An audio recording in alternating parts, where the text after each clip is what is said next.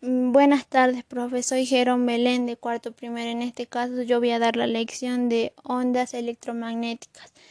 Yo elegí las ondas de radio. Bueno, las ondas de radio son un tipo de radiación electromagnéticas cuyas correspondientes de ondas son desde los 100 micrómetros hasta los 100 kilómetros. Como toda onda electromagnética, si viajan por el vacío o por el aire, las ondas de radio viajan a velocidad luz.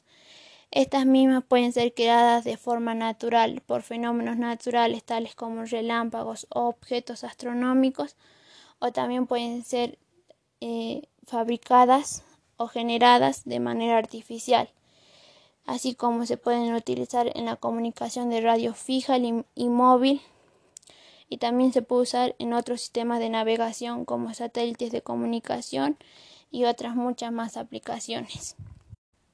Eh, este tipo de ondas también son generadas por los transmisores de radio y son recibidas por los receptores de radio.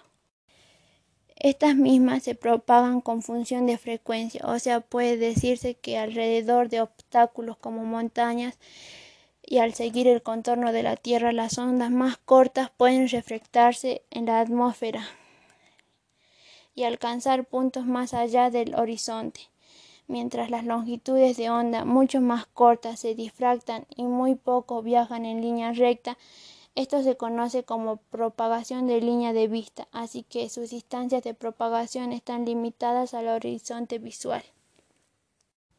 También se puede decir que la propagación, como también las ondas de radio, se mueven en espacios libres y sobre la superficie de la Tierra y es de vital importancia en los sistemas de radios prácticos, las ondas de radio se pasan por diferentes entornos que experimentan reflexión y refracción. Eh, los sistemas de radio también, eh, los sistemas de radios prácticos también utilizan tres técnicas de diferente propagación de radio para comunicar. Está la línea de visión, la propagación indirecta, las ondas terrestres y las ondas de cielo. En los sistemas de comunicación, la información se transporta a través del espacio utilizando ondas de radio.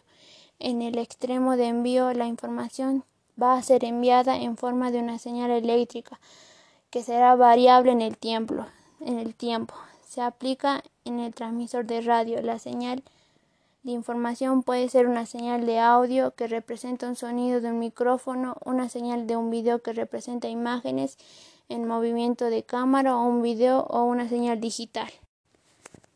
Así también las ondas de radio pueden protegerse contra una hoja o pantalla de metal del conductor o un recinto de hoja o pantalla que se llama jaula de Faraday. Una pantalla de metal protege contra las ondas de radio, así como una hoja sólida, siempre y cuando los agujeros de la pantalla sean más pequeños, aproximadamente de 1 a 20 de la longitud de las ondas.